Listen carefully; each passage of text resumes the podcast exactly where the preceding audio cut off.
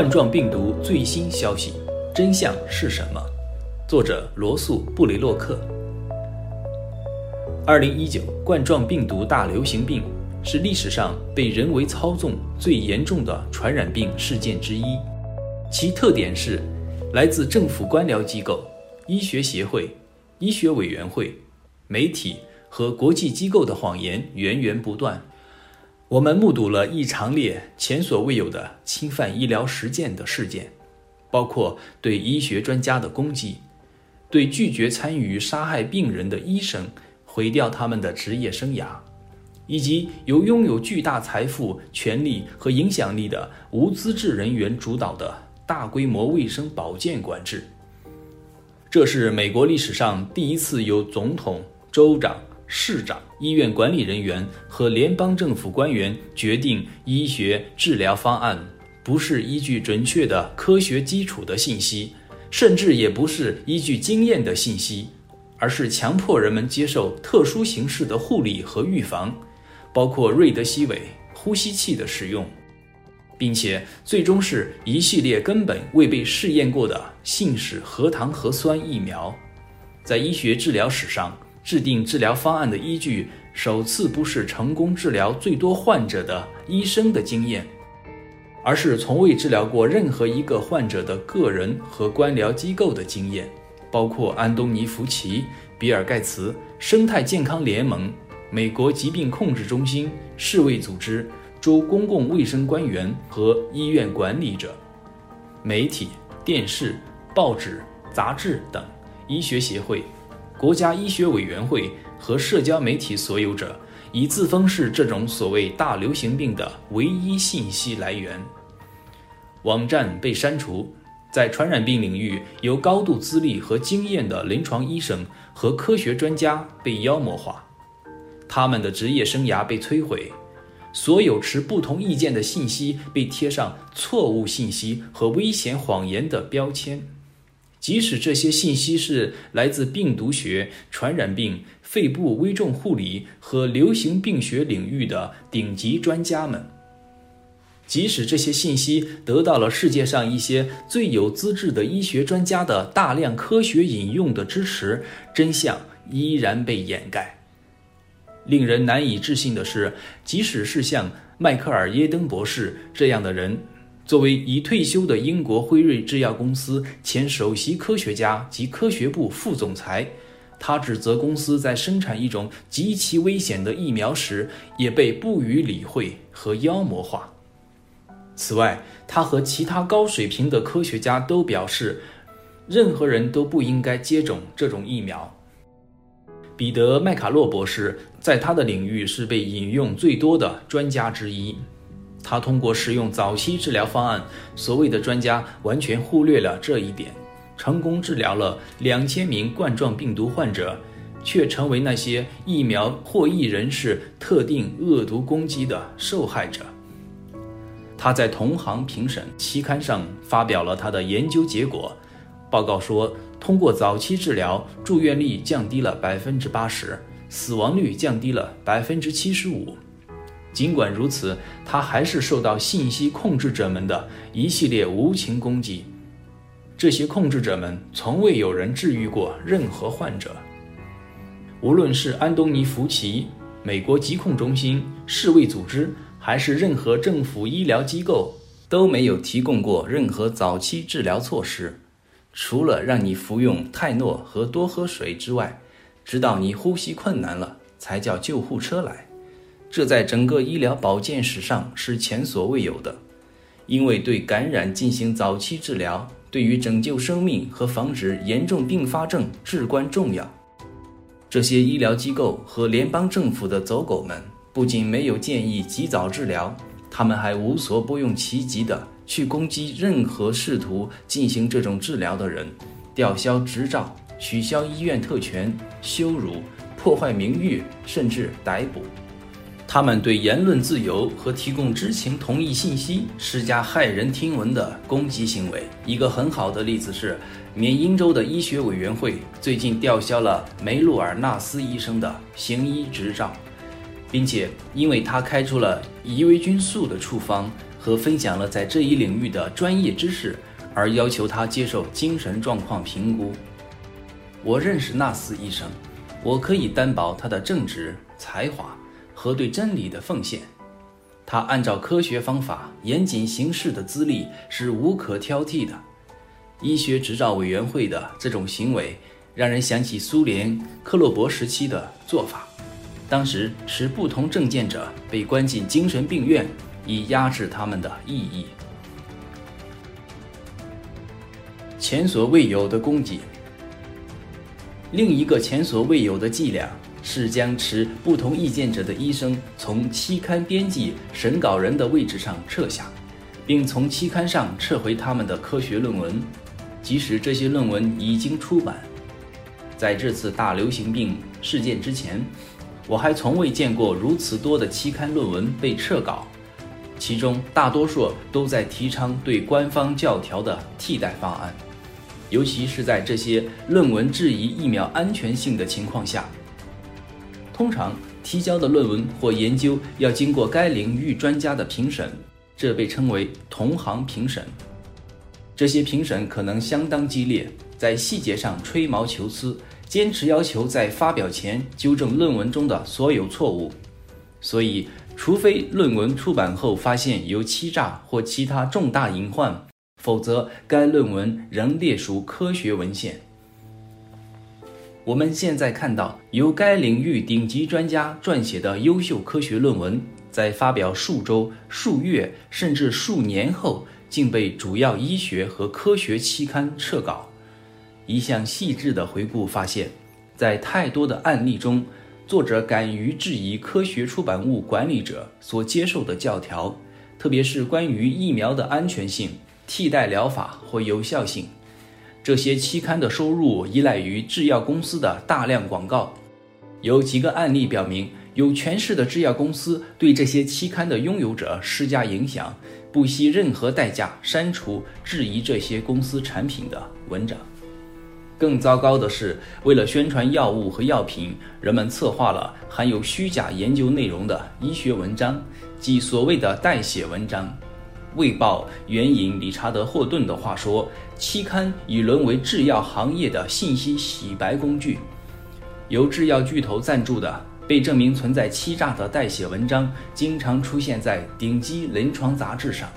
如《美国医学会杂志》和《新英格兰医学杂志》。尽管被证明存在科学滥用和数据操纵，但从未被删除。代写文章涉及到策划公司的加入。”他们的工作是策划包含操纵数据的文章，来支持一种药物产品，然后让这些文章被高影响力的临床期刊所接受，也就是最有可能影响医生临床决策的期刊。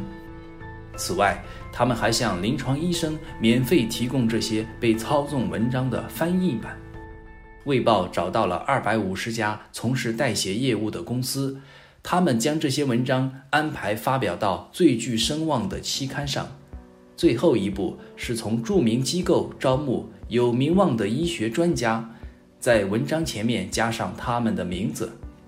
这些被招募的医学作者之所以同意在这些预先写好的文章里面加上他们的名字，要么是因为收了钱，要么是为了让自己的名字出现在有声望的医学杂志上。至关重要的是，医学出版领域的专家观察到，这种滥用的行为没有被任何措施来制止。医学伦理学家哀叹：“由于这种广泛存在的惯例，你不想去相信任何事情。虽然一些期刊坚持披露信息，但大多数阅读这些文章的医生都忽略了这些信息，或认为它微不足道。”而且仅有不多的几份期刊在披露这些事，这就使得读者在别处找到类似披露的困难增大了。许多期刊不去督查这些披露信息，与此同时，虚假作者的懈怠行为也是司空见惯，不会受到惩罚。关于向公众提供的信息，几乎所有媒体都受控于这些制药巨头。或受控于其他在大流行病中的利益获得者，他们的故事都是一样的，无论是内容还是措辞，精心策划的掩盖，每天都在发生。尽管有大量数据在揭露这些信息控制者们制造的谎言，但他们却被隐藏于公众的视野之外。所有来自国家媒体、电视、报纸和杂志的数据。以及你每天看到的地方新闻，都只是来自官方渠道，其中大多数是谎言、捏造或完全无中生有。所有这些都旨在欺骗公众。电视媒体的大部分广告预算来自国际制药公司，这就产生了一种不可遏制的力量。于是，为支持国际制药公司的疫苗。和其他所谓治疗方案而编造的种种研究成果，就被电视媒体报道出来了。仅在2020年，制药行业在这类推广方面花费了65.6亿美元，其中的电视广告总额达45.8亿美元，令人难以置信地占到总预算的75%。这让他们对媒体有了很大的影响力和控制权。在传染病任意领域的世界著名专家，如果他们以任何方式对抗这些疫苗制造商编造的谎言和歪曲的事实，就无法在媒体和社交媒体上露面了。此外，这些制药公司在社交媒体广告上花费了数千万美元。辉瑞制药在2020年以5500万美元位居榜首。虽然这些对言论自由的攻击已经够可怕的了，但更糟糕的是，医院管理者对医院医疗细节的几乎统一管控。这些唯钱是从的人正在指示医生遵照哪些治疗方案，弃用哪些治疗方案，不论这些被批准的治疗方案的危害有多严重，也不考虑那些未经批准的治疗方案益处何其多。在美国医学史上，从来没有医院管理人员对医生如何行医和使用什么药物发号施令。美国疾控中心无权命令医院或医生采用何种治疗方案。然而，大多数医生没有丝毫抵触就答应了。联邦医疗法案鼓励了这场人祸，针对每一位接近呼吸器的 ICU 患者。医院可获得高达三点九万美元的补助，但事实是，过早使用呼吸器显然是导致这些不知情的、满怀信任的患者死亡的主要原因。此外，医院会因为每一位进入 ICU 的病人而获得一点二万美元。在我们看来，这也就解释了为什么所有的联邦政府医疗机构都竭尽全力地阻止那些能够挽救生命的早期治疗方案。对所有医院来说，让病人病情恶化到需要住院治疗的地步，这意味着一大笔钱。越来越多的医院面临破产的危险，许多医院甚至在这场大流行病之前就关闭了。这些医院现在大多为国家机构或国际公司所有，包括教学医院在内。值得注意的是，随着这场大流行病的到来，我们目睹了医院集团连锁企业对那些具有财务危机的医院的收购大量激增。有人指出，这些医院巨头正在利用数十亿美元的冠状病毒联邦救助金。来收购这些出现财务危机的医院，这进一步使得企业医疗的权利高过医生的独立性。被赶出医院的医生们发现，他们很难找到在其他医院的就业机会，因为这些医院可能也属于同一个企业巨头。因此，疫苗强制政策就牵扯到大量的医院员工，例如。梅奥诊所的七百名员工因行使自身权利，拒绝一种危险的、根本未经测试的实验性疫苗而被解雇了。尽管这里面的许多员工在疫情最严重的时期坚守岗位，梅奥诊所却在奥密克戎变种作为病毒的主要毒株，对大多数人来说仅具有普通感冒的致病性。且疫苗对预防感染无效的时候，把它们解雇了。此外，已证实接种疫苗的无症状感染者的鼻咽病毒低度与未接种疫苗的感染者一样高。如果对医务人员强制接种疫苗的目的是为了防止病毒在医院工作人员和病人之间传播，那么接种疫苗的人具有最大的传播风险，而不是未接种疫苗的人。不同之处在于。未接种疫苗的病人不会去上班，而无症状接种疫苗的传播者则会去上班。我们所知道的是，像梅奥诊所这样的大型医疗中心，每年从美国国家卫生研究所获得数千万美元的资助，同时也从这些实验性疫苗的制造商那里获得资金。在我看来，这才是推动这些政策的真正考量。如果能在法庭上证明这一点，那么就应在法律许可的最高程度上起诉做出这些规定的行政管理人，并由所有受害方起诉。由于医院的强制接种疫苗令，导致大量医院工作人员，特别是护士拒绝被强制接种疫苗。以至于医院的破产问题日益严重，这在医疗保健史上是前所未有的。医院内的医生负责对每一位病人的治疗，并与这些病人及其家属直接合作，以展开相应的治疗。美国疾病控制与预防中心等外部组织无权干预这些治疗。一个从未治疗过新型冠状病毒患者的组织如此操作，只会让患者遭受该组织所犯下的极其严重的错误。当这场大流行病开始时，美国疾病控制与预防中心下令医院遵循的一项治疗方案，导致数十万患者死亡，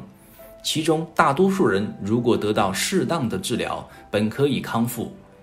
如果允许医生使用伊维菌素，羟基氯喹和其他一些安全药物和天然化合物等产品进行早期治疗，大多数死亡是可以避免的。根据医生成功治疗最多新冠病毒患者的。情况，我们估计，在我们被告知死于新冠病毒的。八十万人中，有六十四万人不仅可以获救，而且在许多情况下。如果使用这些经过验证的。方法予以授权早期治疗，他们可以恢复到感染前的健康状态。这种对早期治疗的疏忽构成了大规模屠杀，这意味着实际死亡人数将只有十六万人，远远少于死于官僚机构、医疗协会和医疗委员会手中的人数。因为这些机构拒绝为他们的病人挺身而出。根据勇敢的、有爱心的医生对数千名患者的早期治疗的研究，百分之七十五至百分之八十的死亡本可以避免。令人难以置信的是，他们阻止了这些知识渊博的医生拯救这些新冠病毒感染者。如此多的医生盲目地遵循由医学管理者制定的夺命协议，这真是医学界的一大囧事。人们还必须牢记，这一事件从未达到大流行病的标准。世界卫生组织改变了标准，使其成为大流行病。一种病毒必须对绝大多数人有很高的死亡率，才能符合大流行病的标准。然而，它的生存率却是百分之九十九点九八，而且它必须没有已知的现有疗法。事实上，这种病毒已经有了越来越多非常成功的治疗方法。为遏制这场人为制造的大流行病而采取的严厉措施，如公众佩戴口罩、区域封锁和保持社交距离，从未被证明是成功的。在之前的流感季节进行的若干细致研究表明，任何种类的口罩都从未阻止过病毒在公众中的传播。